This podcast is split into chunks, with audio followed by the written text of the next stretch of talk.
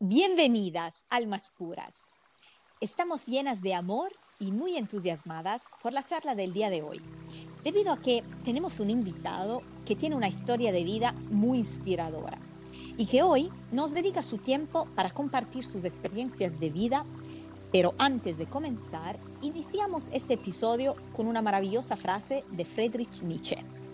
Aquel que tiene un porqué para vivir puede soportar casi cualquier cómo. Qué hermosa frase y qué sabias palabras. Las experiencias que vivimos en el día a día nos llenan de aprendizaje y aquellas experiencias con grandes desafíos nos permiten agradecer las maravillas y lo esencial y lo valioso de la vida como lo es el amor. Norberto Worobeitsky es un triatleta argentino de 72 años cronológicos, pero de 30 años biológico de edad. Felizmente abuelo, con una historia un poco particular la cual tendremos el placer de escuchar por sus propias palabras y que gracias a ella nos permite ver que la vida, la actividad física, el amor y la alimentación para nutrirnos son una gran fuente de energía y de vida. Bienvenido Norberto. Hola, ¿cómo están todos? Espero que bien. Antes que nada quiero agradecer esta oportunidad de estar presente en Amas y Café contando mi historia de superación con la idea de poder ayudar a quien le crea que le pueda servir esta experiencia mía. ¿okay? Muchísimas gracias, Norberto. Eh, Adriana y yo estamos agradecidas que estés en nuestro programa y que nos regales una conversación de alma a alma con un rico café. Lo primero que queremos saber es, ¿cuándo tomaste la decisión de ser triatleta? Bueno, hay otra, atrás de esto hay otra historia que se las voy a contar brevemente. Eh, yo nací en una familia muy humilde y en esa época, dada la edad que yo tenía, eh, el deporte estaba considerado prácticamente para gente eh, bien adinerada, de otro nivel. yo nací en una familia humilde, como repito, y a los 23 años yo ya era papá, y entonces me tenía que ocupar de atender, de atender a mis hijos, mi familia, y no hacía deporte. Yo no era un deportista, digamos, en esa época. Era simplemente un trabajador, una persona común como cualquier otro y este, tuve la desgracia de estar presente a esa edad en un accidente de lancha en un delta donde fallecieron un par de personas y yo tuve, sin tener conocimientos, eh, tuve que actuar en lo que pude, como me las rebusqué como me salió del alma y salvé a dos personas. Eh, a partir de ese momento yo juré que delante mío eh, nunca más iba a ahogar nadie. Entonces a esa edad, a los 35 años, eh, hice el curso de guardavidas, que es un poco, da un poco de risa porque los que practicaban, los que iban al curso justamente eran personas de máximo 18 años de edad y yo tenía 35, prácticamente era el abuelo de todos.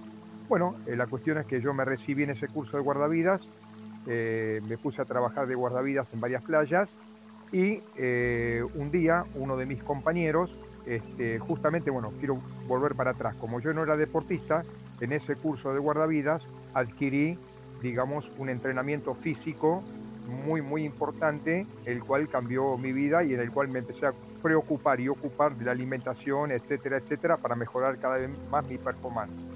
Eh, uno de los amigos míos, compañeros de triatlón, me convidó a correr un triatlón que yo nunca había escuchado ni sabía lo que era.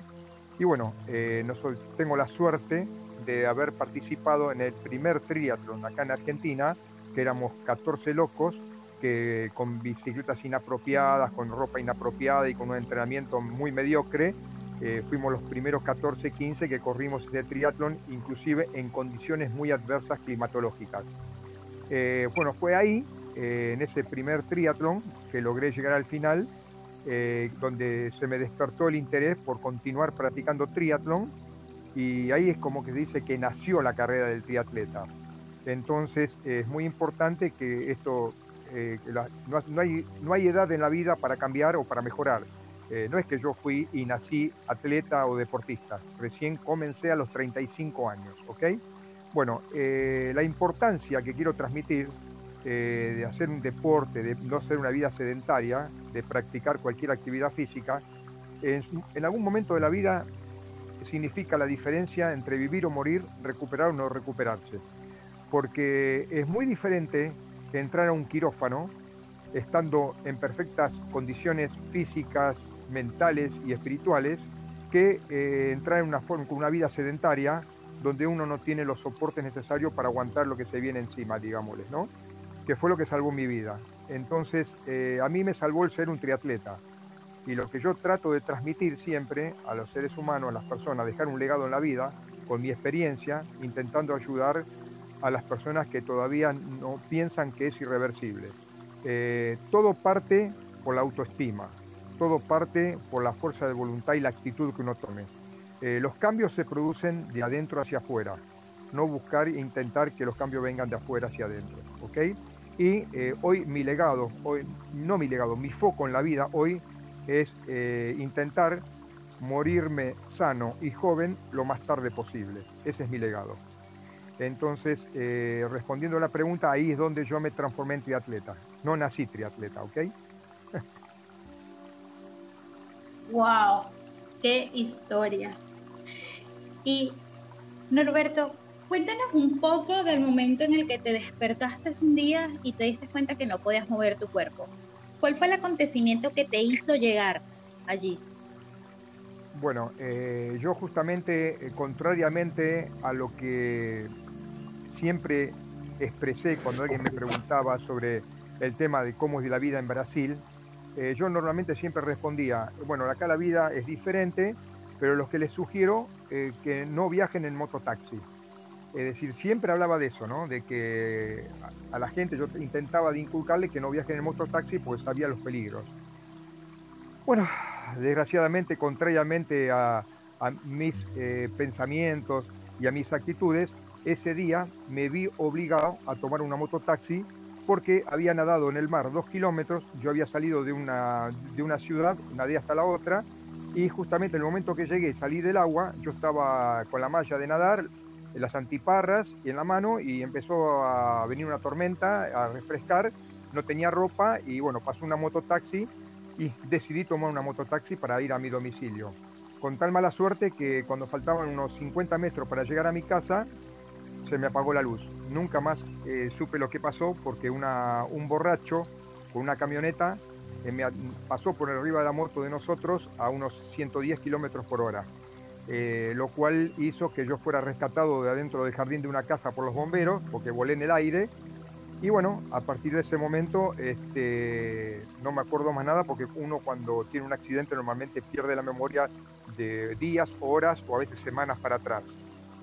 Y bueno, cuando me despierto en el hospital, eh, entre paréntesis despierto porque estaba dividido, ¿no? Yo estaba cuadripléjico, no podía nada, no entendía nada, escuchaba absolutamente todo lo que hablaban, nadie sabía ni entendía que yo escuchaba todo, pensaban que, no, que yo no escuchaba nada, tal vez así que hablaban que era prácticamente mi fin, y que no había vuelta atrás y que iba a quedar cuadripléjico y que si se me salvaba iba a vivir 90, 120 días más, todo negativo. Y yo no entendía qué estaba pasando porque hasta hace unos minutos atrás estaba nadando en el mar y de golpe eh, estoy, digamos, escuchando y no me puedo manifestar, no puedo, no puedo hablar, no puedo moverme, no puedo gesticular. Entonces este, es una desesperación muy desagradable que espero no volver a tener en la vida y que nadie la tenga porque realmente estar prisionero dentro de tu propio cuerpo y estar consciente es terrible. Quizá hubiera preferido estar inconsciente y no estar 100% consciente, como estuve en todo momento, sabiendo todo lo que pasaba, sin poder comunicarme, es algo terrible, ¿no? En este proceso de recuperación mm, es muy importante la alimentación eh, para poder recuperar movilidad de, cuerpo. Por eso queríamos consultarte, ¿qué es para vos el alimentarse versus el comer? Bueno, eh, uno cuando come, come con los ojos, come con la costumbre, come eh, influenciado por las publicidades engañosas. Entonces uno cuando come, engaña a su cuerpo, porque no le está eh, dando los nutrientes necesarios. Uno come las porquerías y, la comida chatarra que suelen comer y al rato tiene ganas de comer de vuelta y al rato ganas de comer de vuelta porque realmente uno comió, no se alimentó. Eso marca una gran diferencia cuando uno se alimenta, cuando uno ingiere los nutrientes que nuestra sangre, nuestro organismo necesita para eh, hacerle frente a un día de trabajo, un día de deporte, un día de etcétera, ¿no? La actividad que uno desarrolla durante 24 horas. Entonces, por eso, como eh, yo me venía alimentando eh, cuando me transformé en triatleta, como comenté, y me ocupé y me preocupé por mejorar en lo máximo posible mi alimentación, y así lo hice, que fue lo que hizo que sobreviviera, porque tanto como la parte estética como la parte muscular estaba muy bien entrenada, también yo estaba alimentándome correctamente. Entonces la alimentación ayudó muchísimo a que yo me pueda recuperar. ¿ok? Y después, en la recuperación, lógicamente, si uno sigue comiendo eh, comidas que no, que no corresponden, uno va a tardar mucho más en recuperarse que alimentándose. Entonces, eh, mi mensaje siempre es que las personas de una vez por todas, al quien le interese, pues yo no puedo obligar a nada a nadie, yo lo único que puedo hacer es contar mis experiencias y mis excelentes resultados, porque yo no tengo ningún diploma que me habilite para decirle a nadie lo que tiene que comer ni lo cómo tiene que entrenar. Yo soy un autodidacta en todos los aspectos de la vida. Pero nadie me puede prohibir a mí eh, transmitir mis experiencias positivas intentando ayudar a otras personas, ¿no? a quien le interese. Entonces, en concreto, la alimentación versus eh, una actividad física, no al sedentarismo, es lo que marca la diferencia en nuestra vida. Y consideramos que el poder de la mente nos permite sanar y escuchando su historia historia, es un maravilloso ejemplo de resultado, como bien lo acabas de decir. Ahora, te hago una consulta. ¿Practicas algún tipo de meditación? Con respecto a las prácticas meditativas, ¿de qué tipo haces? Bueno, yo hace más o menos unos, eh, cuando tenía unos 25 años, alguien una vez, así muy rápidamente, en un lugar, sentados en una plaza, me enseñó sobre la meditación, ¿no? Digamos, este, ahí me enseñó en 5 o 10 minutos un tema, la, la famosa control mental que se llamaba siempre, ¿no? Bueno, se ve que a mí me hizo mucho efecto porque lo aprendí y a partir de ese momento lo empecé a utilizar a tal punto que yo lo utilizo las 24 horas del día. A mí si alguien me dice, ¿cuándo meditas? Mi respuesta automática es, bueno, yo medito las 24 días. Inclusive hasta medito cuando duermo, creo. Entonces este, el día tiene 24 horas y es una forma de meditación y es una forma de tener sueños conscientes. No sé si ustedes alguna vez escucharon hablar de este tema, que es muy interesante. Eh, la calidad del sueño mejora cuando uno tiene sueños conscientes. Y todo tiene que ver con la alimentación, eh, con la meditación, perdón. Entonces, este, yo, eh, mi respuesta es que medito a las 24 horas, cuando entreno, cuando duermo, cuando camino, cuando como, cuando converso. estoy constantemente meditando. Fantástica tu respuesta. Y algo que también tiene que ser constante y las 24 horas es el amor. El amor en el sentido de amor propio, pero también amor de tu pareja, de tu familia. Y cuánto y, qué tan importante fueron esos amores de tu pareja, de tu familia y tu amor propio para poder recuperarte. Bueno, eh, todo el mundo, no sé, muchos, la mayoría conocerán el, poder del abrazo. Hay este, mucha gente lo practica, el poder del abrazo. El poder del amor es, ¿cómo se puede explicar? Es algo maravilloso, porque justamente eh, a mí en el hospital me daban todo tipo de medicamentos muy poderosos que no hacían ningún efecto. Y realmente descubrimos que yo, para poder eh, mitigarme el dolor y poder dormir sin dolor, eh, mi compañera me envolvía en sus brazos y parece que por arte de magia el dolor desaparecía y yo podía dormir. Entonces eh, descubrimos que realmente funcionaba. Entonces uno habla la terapia del abrazo, es una terapia real, porque yo nosotros, con mi esposa actual, eh, lo seguimos practicando diariamente, porque una de las secuelas del accidente es que yo sufro 24 horas de terribles dolores. Yo tengo dolor neuropático crónico periférico, dicen los médicos. Entonces, eh, las 24 horas sufro de terribles dolores. Y, a la noche, antes de dormir, en vez de tomar una pastilla para dormir, mi esposa me, abraza, me, envuelve en sus brazos y con ese amor, esa calidez, yo puedo conciliar el sueño. Y cuando de noche me despierto a la medianoche o a las horas por causa del dolor, como es tan grave el dolor, yo me despierto muy seguido, entonces ella me vuelve a abrazar para que yo me duerma nuevamente. Y lo venimos practicando hasta el día de hoy. Eh, con respecto al resto de la familia, bueno, este accidente ocurrió en Brasil, yo estaba solo, estaba en Brasil montando una empresa, mi familia estaba en Argentina, entonces no se podía movilizar como, como les hubieran gustado. Un solo hijo mío viajó y conjuntamente con mi compañera actual, que la actual hoy en día es mi esposa, y un abogado prácticamente me secuestraron del hospital donde estaba porque estaba, eh, a mí me secuestraron a las 4 de la mañana de ese hospital porque a las 6 de la mañana me iban a amputar la pierna derecha. Y bueno, sabíamos que estaba errado, entonces me llevaron a un hospital privado, a otra ciudad, donde tuvieron que rehacer todas las cirugías mal, hechas y eh, hasta el día de hoy conservo mi pierna, en la que tengo eh, titanio intramedular desde la rodilla hasta el tobillo. Así que el poder del amor, como podrán ver, es algo que realmente funciona, no es una utopía, es una realidad y realmente es muy recomendable la terapia del abrazo. El, el abrazo cura muchas, muchas, pero muchas cosas que la gente ni se imagina. ¡Wow! ¡Qué hermoso! Y, qué hermosa experiencia. Y para concluir, algunas tres recomendaciones que les darías a las personas para que mejoren su salud biológica, psicológica y física. Bueno, en primer lugar, eh, realmente la gente tiene que entender que para los cambios no hay edad uno puede cambiar a los 20, a los 30, a los 40, 60, 70, 80, 90. No hay edad para cambiar. El asunto es querer cambiar y tener conciencia de mudar lo errado. Eh, mucha gente que me responde a veces, este, bueno, pero mira, yo viví 50 años de esta manera, equivocadamente, no voy a cambiar a esta altura de mi vida. Bueno, eh, cada uno elige cuándo quiere cambiar o si quiere cambiar.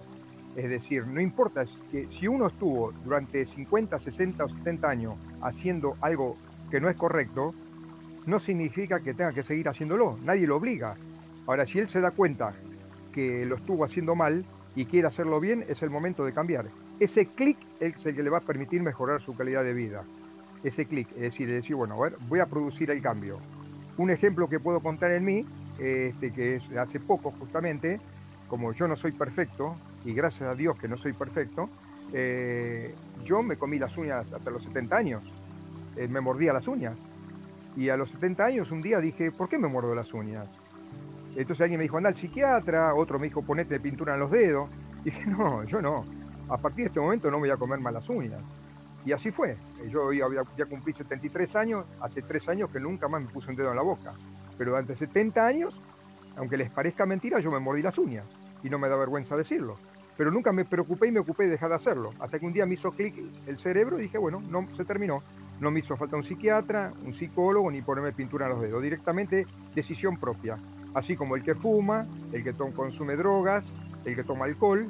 Es una decisión de cada uno.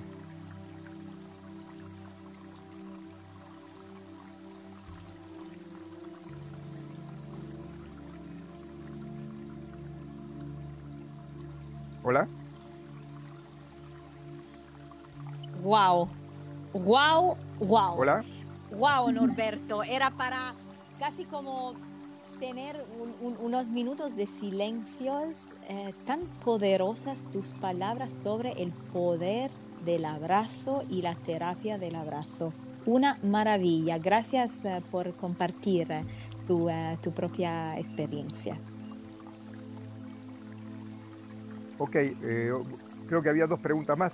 Eh, que quedaron pendientes? Si me las repetís. Por supuesto.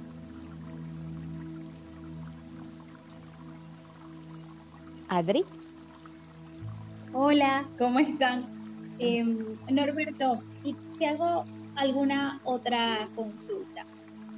Si tuvieras la oportunidad de, ver todo o todas estas experiencias que, has vivido, eh, como para recuperarte de este momento, quizás de una de las experiencias un poco más, vamos a decir, eh, con más adversidades, em, ¿qué agradecerías?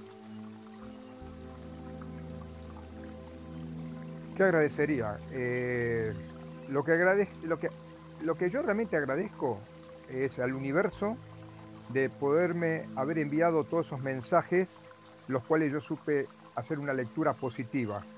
Eh, justamente esa lectura positiva es la que a mí en un momento me dio la, certeza de que yo era mi propio juez y jurado y que mi vida estaba solamente en mis manos, no estaba en las manos de nadie más. Eh, o me rendía y moría o luchaba y salía al frente. Eh, y justamente utilizando las técnicas que utilicé para transformarme en un triatleta, toda esa fuerza de voluntad, las 8 o 10 horas que entrenaba diariamente para poder competir, porque llegué a ser subcampeón argentino en mi categoría en Argentina, eh, toda, toda, esa experiencia eh, decidí utilizarla para demostrarles lo equivocado que estaban. Eh, es importante también que les cuente algo que no lo van a poder creer. yo en 24 horas sufrí de tres extremociones. De tres iglesias diferentes vinieron a darme la extremoción, como que ya se había cargado todo y que yo ya me iba de este mundo. Y yo cuando escuchaba todo eso, porque ellos no sabían que yo entendía y escuchaba, yo me reía por dentro diciendo, ah, eso piensan ustedes. Ustedes no saben que están frente a un triatleta y que yo no soy una persona común y silvestre, soy un triatleta. Y como tal, así como supero las pruebas de triatlón, voy a superar esto. Y es lo que hice y lo logré.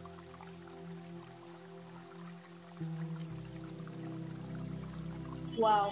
Y durante todo ese tiempo que estuviste eh, eh, en ese estado, tenías quizás mucho tiempo también para pensar, porque estabas como eh, solamente pensando en cómo me voy a recuperar.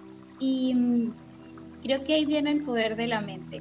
¿no? Creo que ahí viene el ejemplo tan fuerte que, nos das eh, hoy en esta, en esta charla de alma a alma, en el tema de que realmente si, si tienes algo en tu mente y tienes ganas de poder crear y hacer un cambio, lo puedes hacer, no importa la edad ni la situación o la adversidad por la cual estés viviendo o pasando.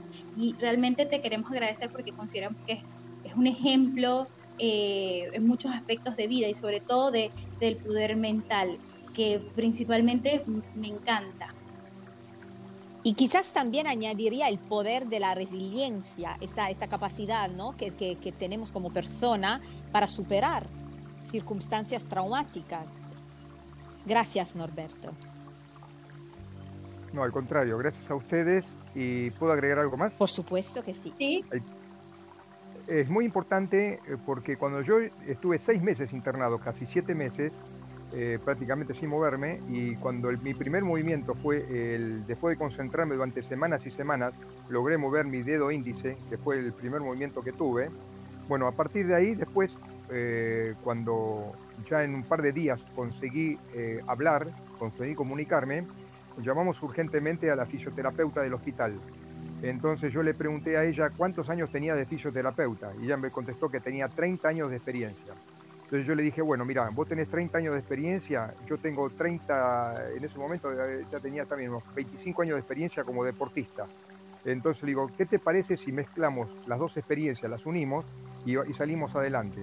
Ella no lo podía creer porque yo estaba todavía eh, inmóvil y según los médicos era tiempo perdido.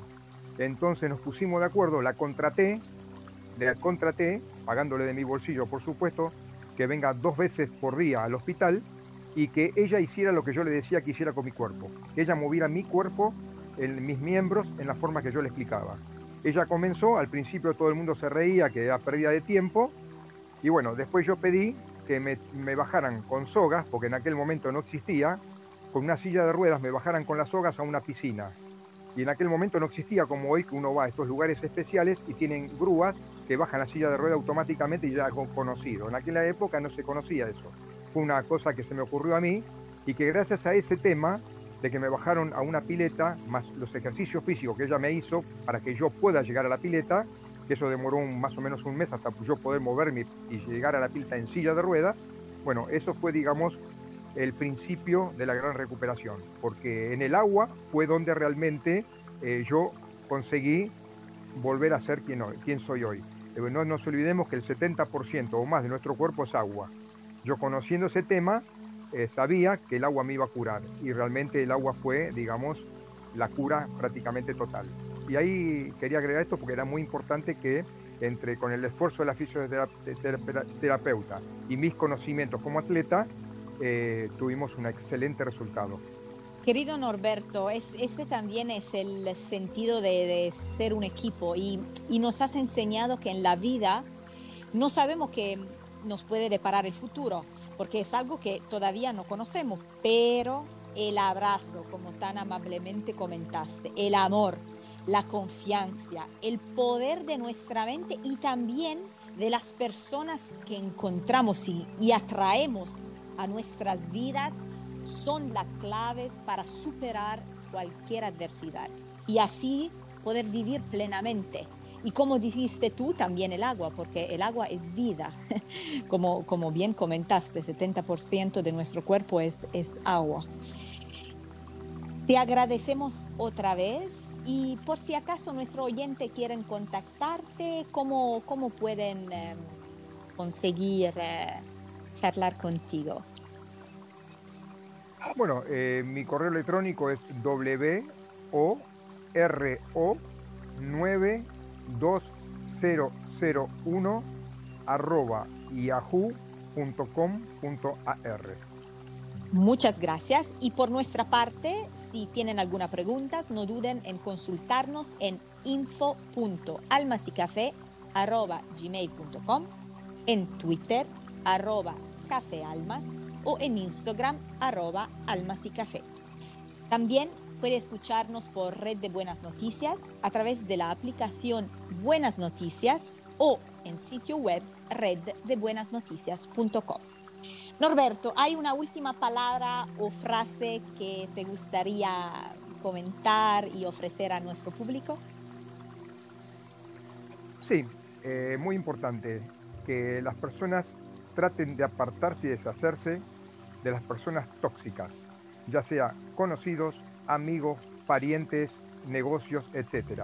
Cuando descubran que tienen a alguien tóxico cerca de su núcleo, aléjense. eso se los puedo asegurar que va a ayudar muchísimo en muchos, muchos temas de su vida. Aléjense de las personas tóxicas. Gracias por estas eh, palabras tan, tan sabias y les enviamos a ti y a todos los demás amor y luz para vosotros. Para vosotros.